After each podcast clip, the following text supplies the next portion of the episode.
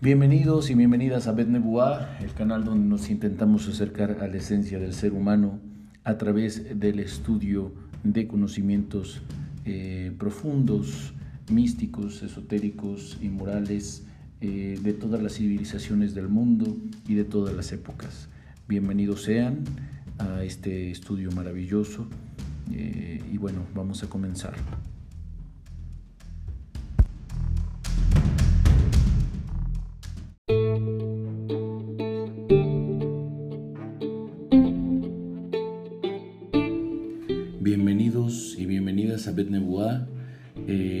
Vamos a continuar con nuestro estudio del Tagio eh, en los capítulos 4 eh, al 7, no sin antes compartirles algunos, algún mensaje, nos llegó un mensaje de la gente que nos escucha en Latinoamérica, especialmente de Argentina, vamos a ello.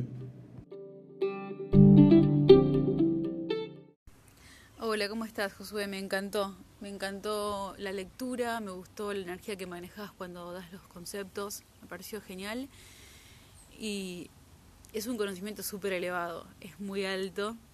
Eh, bueno, espero que toda tu audiencia te, te pueda seguir y te puedan dar una devolución y que les puedas llegar a aportar todo lo que el alma de ellos está necesitando, ¿no? Creo que la humanidad está en un nivel y en un momento bisagra y es fundamental que empecemos a, ir hacia nuestro mundo interior, ¿no? Y revisar qué hay ahí, revisar cuáles son nuestros fines últimos en la vida y empezar a, a pulir nuestra humanidad.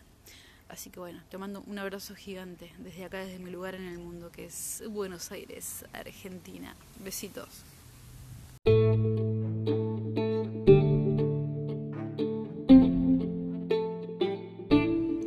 Muchas gracias a Rode Garbarino por su comentario hasta Buenos Aires, Argentina. Eh, pues muchas gracias por el apoyo. Si buscamos eh, llegar a esa profundidad y bueno, que las personas que eh, nos siguen en este canal puedan también mandarnos un mensaje por Anchor. Es muy fácil, solo tienen que bajar la aplicación, escuchar propiamente el, el, audio y pueden mandar un mensaje de voz haciendo preguntas, comentarios, agradecimiento, incluso anuncios, con mucho gusto. Aquí eh, podemos eh, manejar y platicar todas las posturas eh, que ustedes puedan aportar. Y bueno, sin más, sin más escalas, vamos directamente al estudio de Tsengtse el día de hoy. Así que vamos a ello. recordando que pues vimos en los primeros tres capítulos toda una cuestión profunda sobre el direccionamiento justamente, como comentó Rode, de eh, la vida del ser humano, cuál es el fin último, cuál es el destino de la persona, qué dones le dio el cielo y hacia dónde se tiene que dirigir. Así que vamos a ello.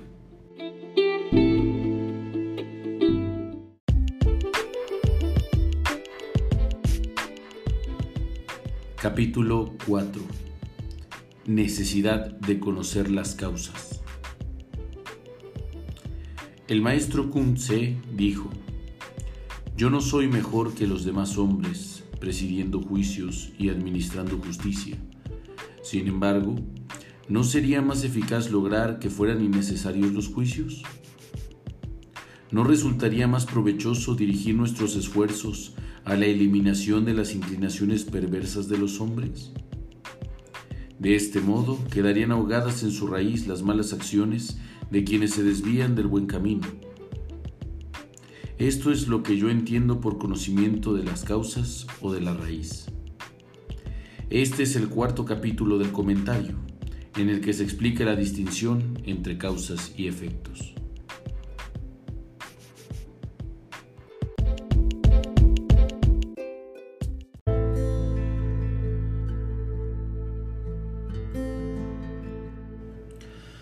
Hola queridos amigos de Bet Nebuá, pues el día de hoy estamos estudiando y entrando de lleno al estudio del capítulo 4.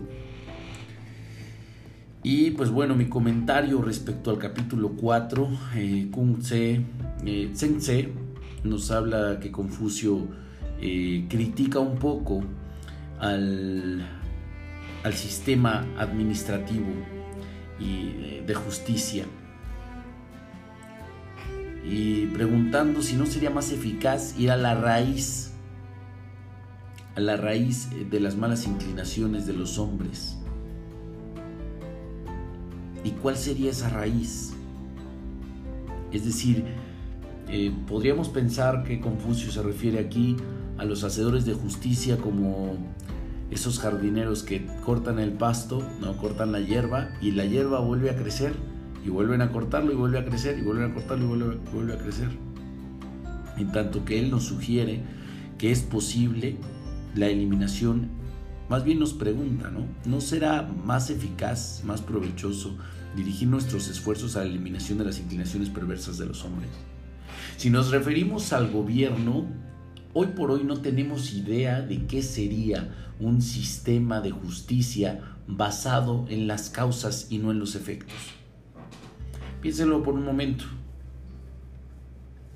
Quizás muchas cosas eh, nos, mm, nos estarían prohibidas porque nos pueden llevar a malas inclinaciones, etc. Y la gente seguramente se sentiría eh, sobre bajo muchas leyes, puede ser. No lo sabemos. Quizás aquí también Confucio nos habla de una cuestión interna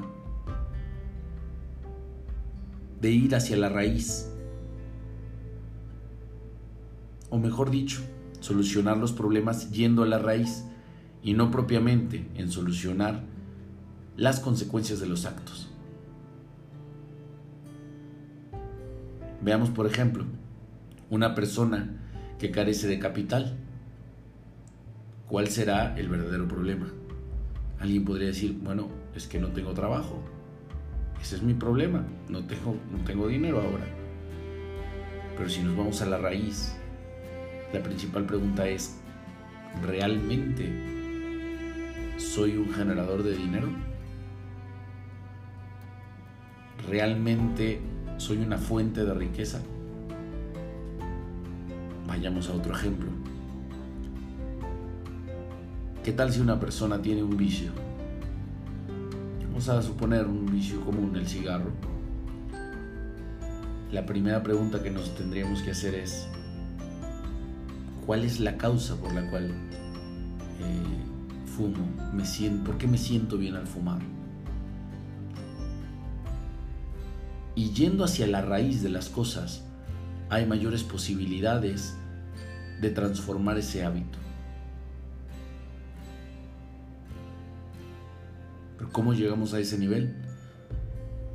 Primero a través de la observación del ser humano, a través de la observación de sí mismo. Es imposible llegar a conocer las causas si no observamos el entorno, si no reflexionamos. Y después tenemos que cuestionarnos sobre cada acción que hacemos. Obsérvese muy bien, por ejemplo, cuando usted está pensando y ya está un poco cansado, Cualquier pensamiento lo puede llevar a una cadena de pensamientos que lo pierden y usted pierde el hilo, porque va un pensamiento tras otro pensamiento, tras otro pensamiento, como una cadena, una reacción en cadena de pensamientos. Pero si usted se va a la causa, usted es capaz de derrumbar esos pensamientos en orden. Inténtelo usted se siente molesto, molesta. ¿Cuál es la causa? Nos preguntamos, fíjense bien, incluso a nivel emocional, ¿de dónde viene esta emoción que siento? ¿Viene del odio? ¿Del amor? ¿De la caridad? ¿Del miedo?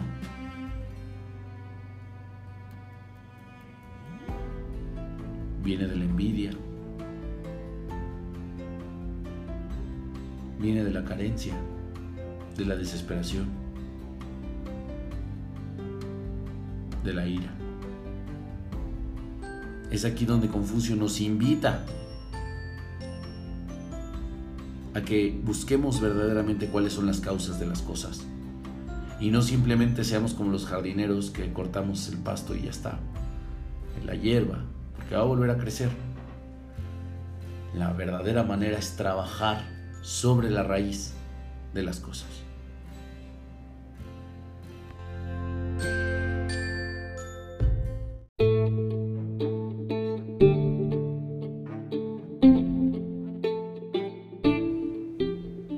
Capítulo quinto. Para perfeccionar nuestros conocimientos morales es preciso profundizar en los móviles de las acciones. En esto consiste el conocimiento de la raíz de los actos. Este es el conocimiento más perfecto. Del capítulo quinto solo se conserva este fragmento sobre este mismo tema existen los siguientes comentarios. El primero es de Ji Qiang. El entendimiento humano es inmaterial y se haya dotado de unas verdades innatas y también de un saber natural.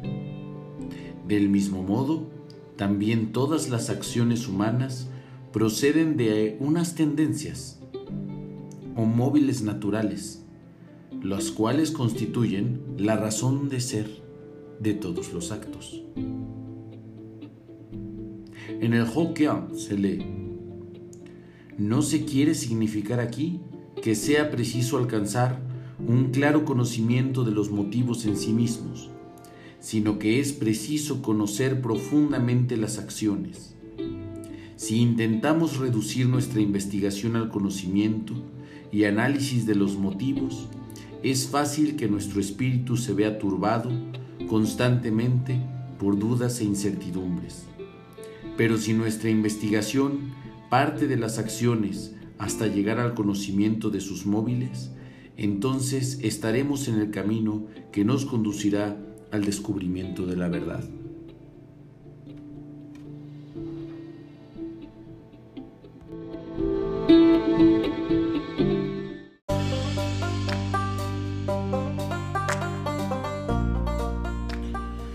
Bueno, y aquí en el capítulo 5 reafirmamos al capítulo 4, pero aquí cabe preguntarnos, fíjense muy bien, dice, para perfeccionar nuestros conocimientos morales, es preciso profundizar en los móviles de las acciones. Eh, ya habíamos hablado de la necesidad, hace, hace un capítulo hablamos de la necesidad de conocer la raíz de las cosas.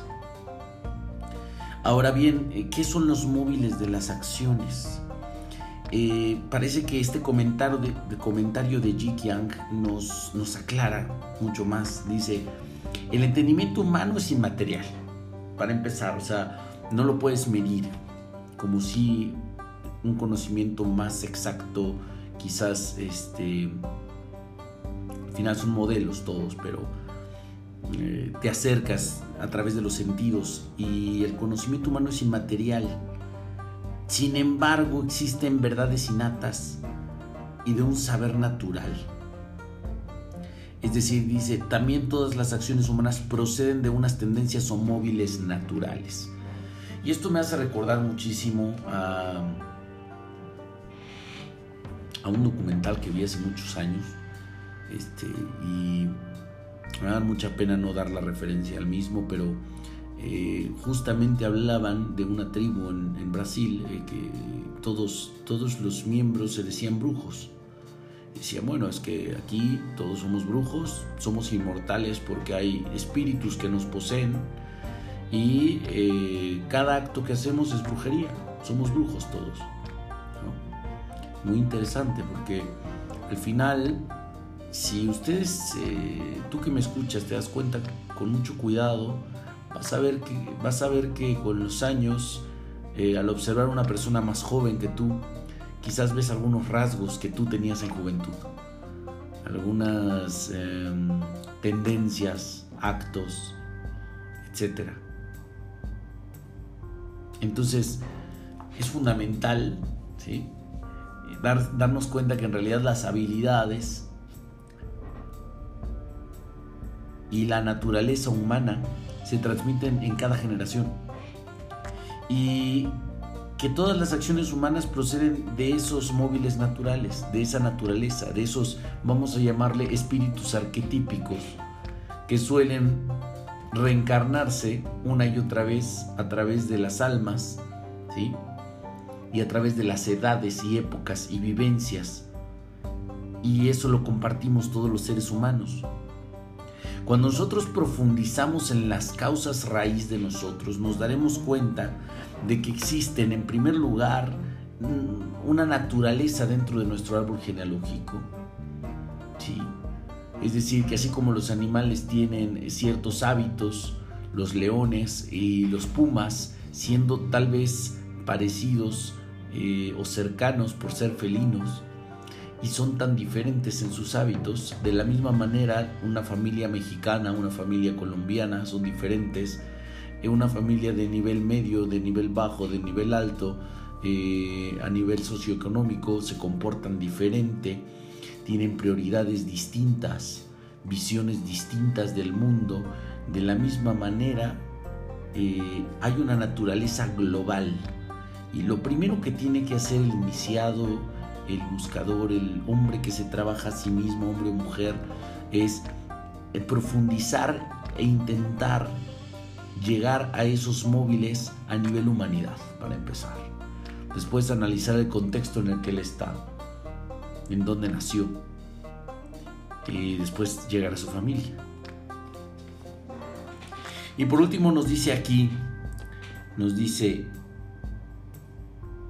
que no debemos caer en, la, en el error ¿sí? de quedarnos en eh, profundizar solamente a nivel de conocimiento, en los motivos de sí mismo, sino también debemos escudriñar profundamente en las acciones que hacemos. Entonces no solamente nos quedamos con los motivos, sino que hay algo más allá. Dice aquí que el espíritu se puede ver turbado constantemente por dudas e incertidumbres. ¿Por qué lo estoy haciendo? Etcétera.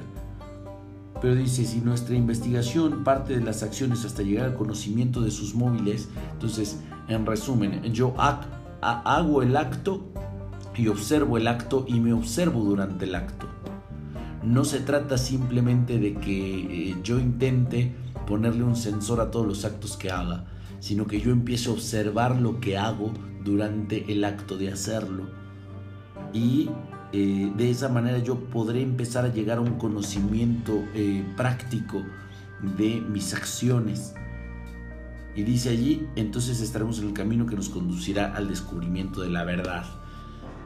Es decir, vamos a entender la raíz, de dónde viene. Viene esto de mi familia, de mi cultura, de un deseo, pero ya durante el acto y observando también mis motivaciones.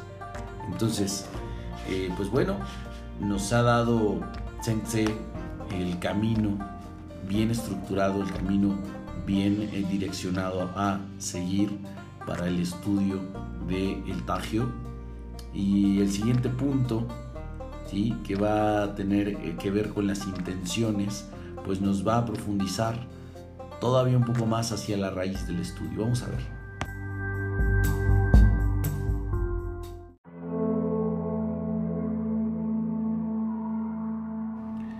Necesidad de que todas nuestras intenciones sean rectas y sinceras.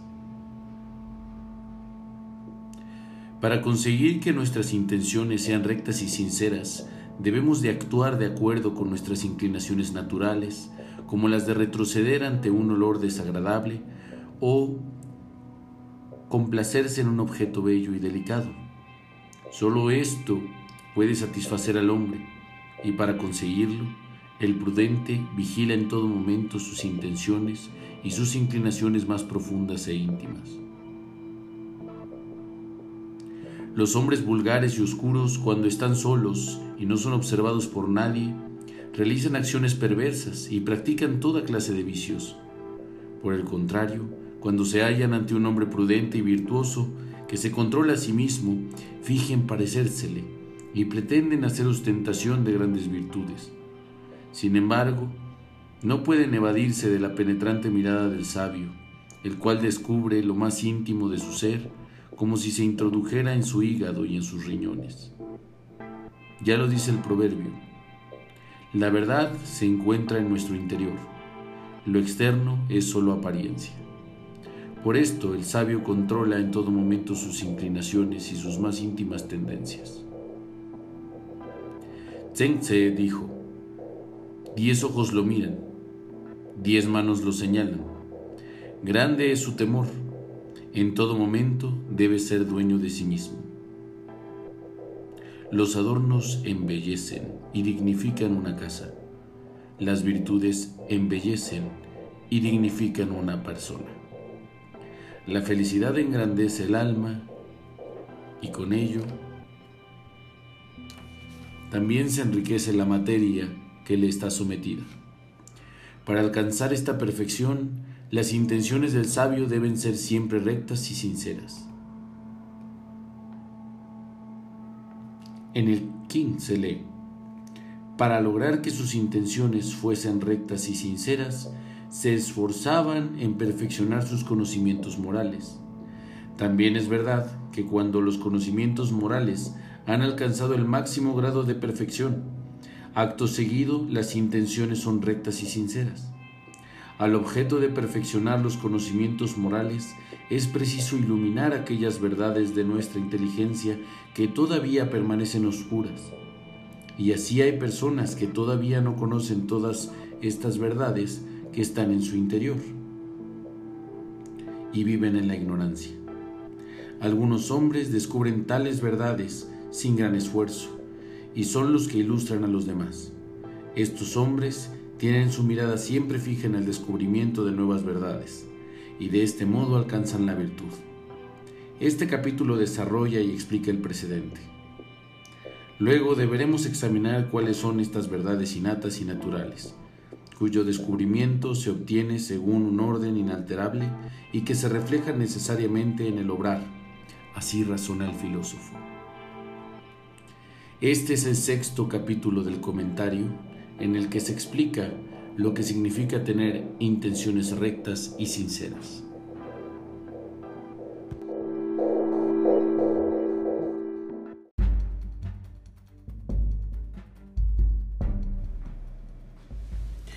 Y bueno, en este capítulo, en este capítulo, eh,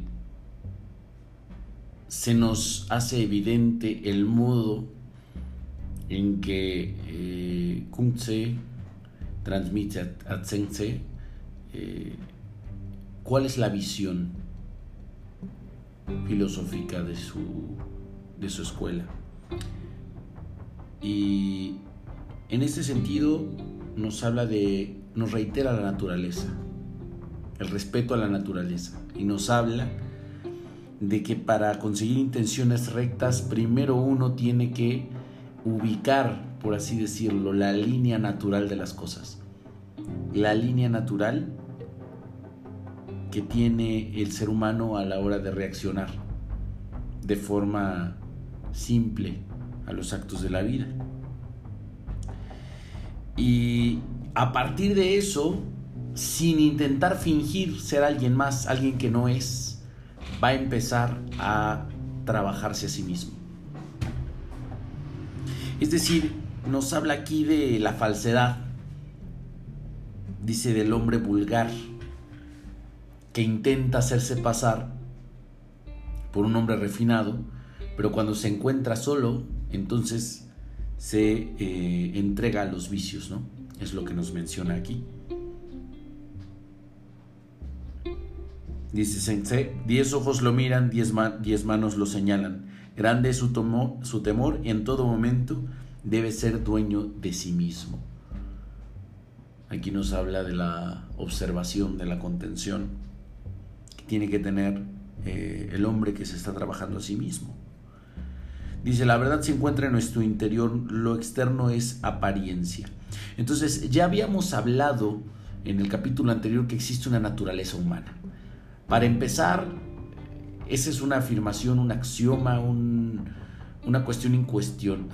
Ahora sí que un, punto incuestionable, un punto incuestionable que nos pone eh, Confucio frente a nosotros.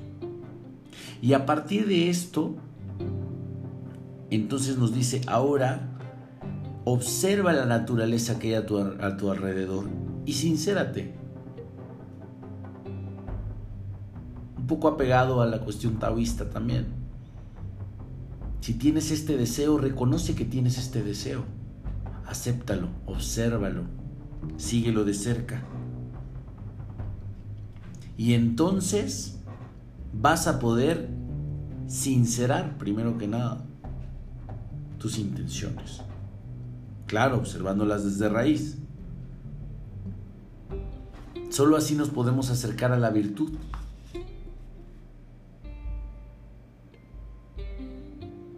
Para iluminar, esa, esa parte dice aquí, para iluminar aquellas verdades de nuestra inteligencia que todavía permanecen oscuras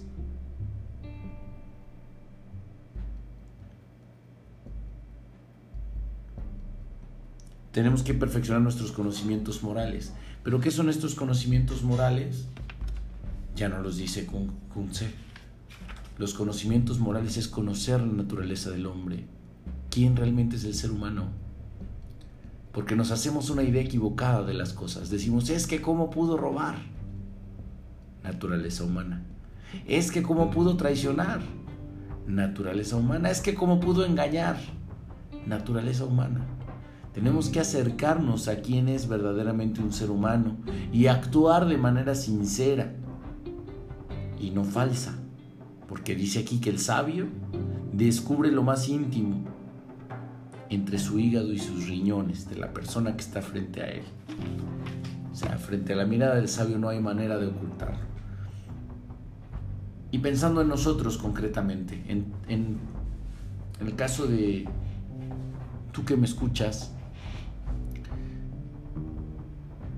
la reflexión de este capítulo puede ser realmente estoy siendo conforme a mi naturaleza.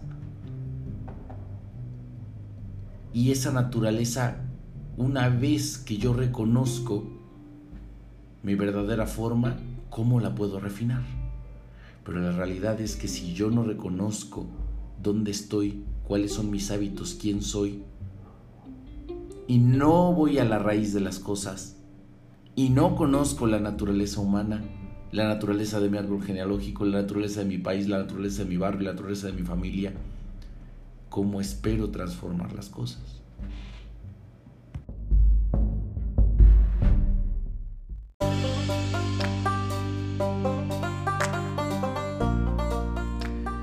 Capítulo séptimo. Necesidad de fortalecer el espíritu para alcanzar la propia perfección. Para fortalecer nuestro espíritu es preciso eliminar todas las pasiones viciosas. Cuando el alma se halla agitada por la cólera, carece de esta fortaleza. Cuando el alma se halla cohibida por el temor, carece de esta fortaleza. Cuando el alma se halla embriagada por el placer, no puede mantenerse fuerte. Cuando el alma se halla abrumada por el dolor, tampoco puede alcanzar esta fortaleza. Cuando nuestro espíritu se haya turbado por cualquier motivo, miramos y no vemos, escuchamos y no oímos, comemos y no saboreamos. Con esto, queda explicado que la fortaleza de nuestro espíritu solo se consigue mediante la eliminación de todas las pasiones viciosas. Este es el séptimo capítulo del comentario en el que se explica el significado de la expresión la perfección se consigue, fortaleciendo el espíritu mediante la extirpación de todas las pasiones viciosas.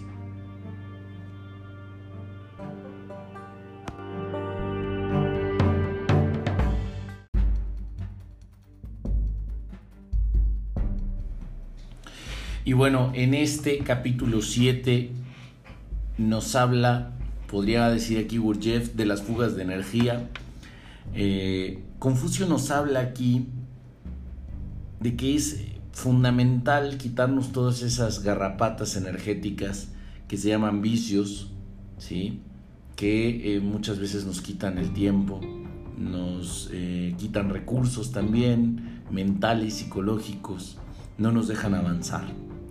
Muchas veces vienen de un loop, de un nudo eh, familiar, de alguna herida, si no es que siempre vienen de allí. Y nosotros por eso tenemos que buscar la raíz de dónde viene para poder eh, ocupar esa energía hacia nuestro proyecto de vida.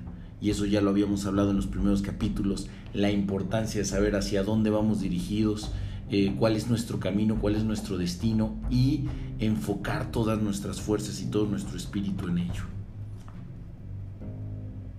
Dice aquí que em, habla de la cólera, del temor y del placer como tres formas de que el espíritu se encuentre débil y se turbe.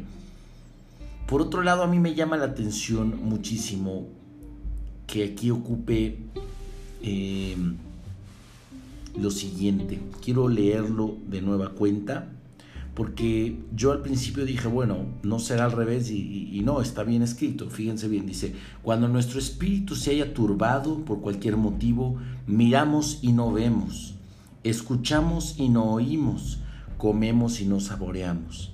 Pero fíjense muy bien, aquí podríamos pensar, oye, que no es mejor escuchar que oír, oye, que no es mejor observar que ver. Y la respuesta es que para la línea oriental, es tan importante estar en el presente, observando con estos ojos, que haciéndonos una idea de lo que vemos, o que está procesando información que ni siquiera realmente oímos y creer que estamos escuchando. Es como cuando dice el maestro ¿no? al alumno que alza mucho la mano lo cuestiona, pero lo cuestiona no sobre lo que acaba de decir, sino sobre sus propias ideas. Entonces es un alumno que no escucha, que solamente el proceso es muy inteligente, pero no escucha lo que le dicen. Escuchó unas partes y después se, se metió en sí mismo y hace preguntas sobre lo que él cree. De la misma manera como este alumno, así también nuestros sentidos, cuando se empiezan a nublar, empezamos a escuchar cosas que nunca oímos y empezamos a observar cosas que nunca vimos. En ese sentido, para quitarnos esta venda de los ojos es importante fortalecer el espíritu y alcanzar la propia perfección y ser consciente de dónde estamos. Hay veces que nos estamos ahogando en un vaso de agua, pero realmente dónde estamos. Hoy tú que me estás escuchando, tienes comida, tienes techo, tienes ropa, ¿dónde estás? ¿Realmente es tan grande ese problema? El problema que, que sea que te estés enfrentando, ese reto.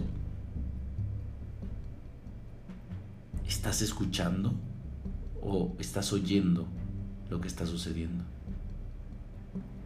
Y parece contradictorio, ¿cierto? Toda la vida, desde que éramos pequeños, nos dijeron, no, a ver, no oigas, escucha. A ver, no veas, observa. Pero aquí, aquí Confucio dice, conéctate con tus sentidos, conéctate al presente, eleva tu espíritu. Y esa es la manera de trascender a los vicios. ¿Cómo? Dice allí, observa muy bien. Cuando está el alma agitada en cólera, te vuelves débil. Cuando está temerosa, te vuelves débil. Y cuando estás embriagado de placer, no puedes ser fuerte.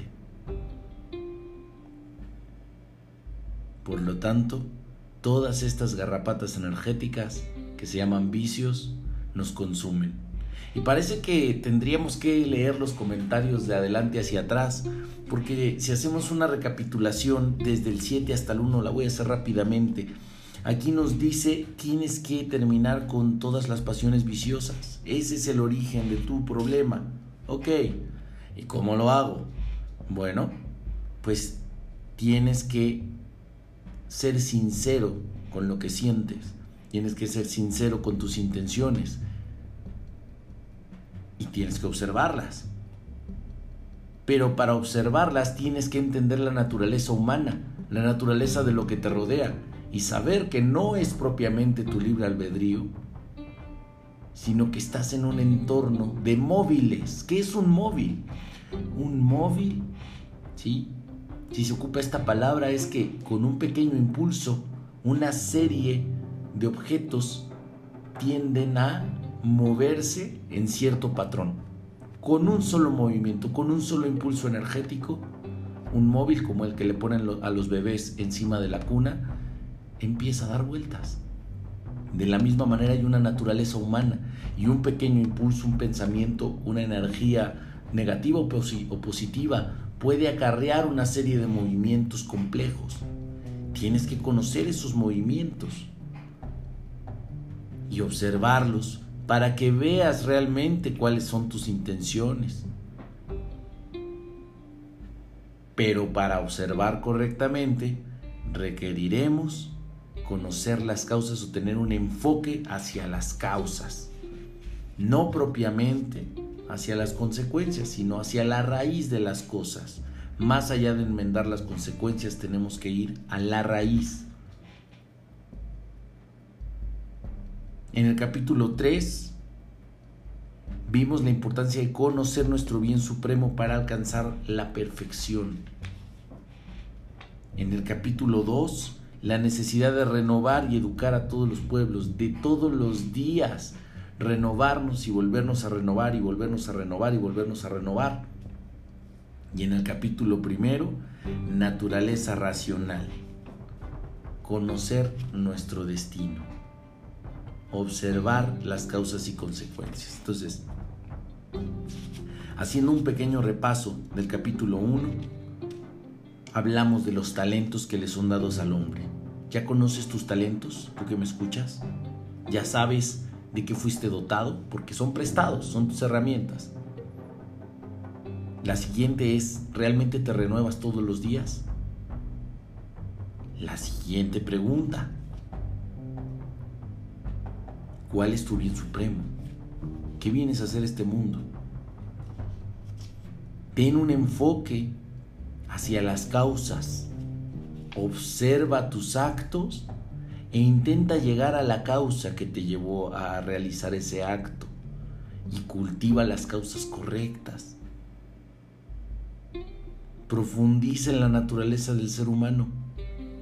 Date cuenta quién realmente es un ser humano y te vas a dar también cuenta de la naturaleza cíclica, del movimiento natural de la psique humana. En eso hay que profundizar. Y finalmente vas a poder sincerar tus intenciones con rectitud. Y entonces podemos empezar a hablar de trabajar sobre los vicios